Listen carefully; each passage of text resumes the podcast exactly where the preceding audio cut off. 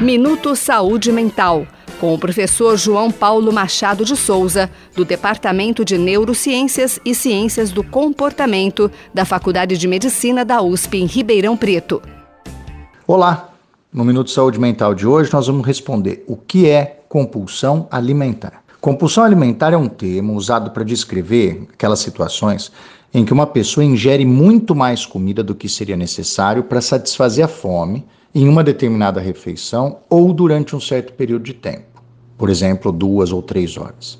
Além disso, a pessoa sente que não tem controle sobre o quanto está comendo durante esse período. Isso é um episódio de compulsão alimentar. Esses episódios podem acontecer com qualquer pessoa, como é o caso dos exageros que a gente observa em situações como nos feriados de fim de ano, por exemplo. Se essas ocasiões são isoladas e não causam maiores problemas ou preocupação para a pessoa, não há necessidade de procurar ajuda.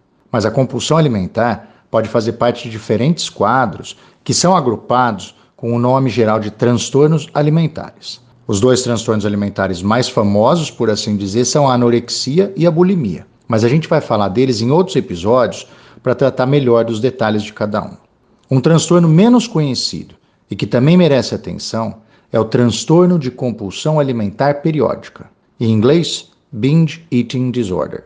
Esse transtorno é diagnosticado quando a pessoa vive episódios frequentes de compulsão alimentar, ou seja, comer demais com sensação de perda de controle, e quando esses episódios estão associados com sensações como comer muito rápido, sentir-se excessivamente cheio e ingerir grandes quantidades de comida sem estar de fato com fome.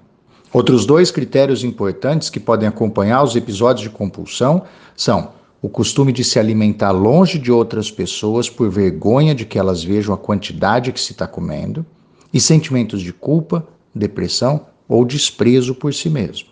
Se você tem experimentado sensações como essas que a gente descreveu aqui com frequência, procura um profissional que possa te ajudar a avaliar se os seus episódios são mesmo de compulsão alimentar e, caso sejam, qual o melhor acompanhamento para o seu caso específico, já que a internet está cheia de informações desencontradas que podem atrapalhar o tratamento correto.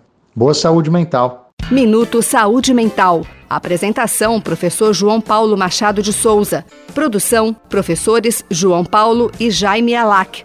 Apoio: Instituto Nacional de Ciência e Tecnologia em Medicina Translacional, uma iniciativa CNPq-FAPESP.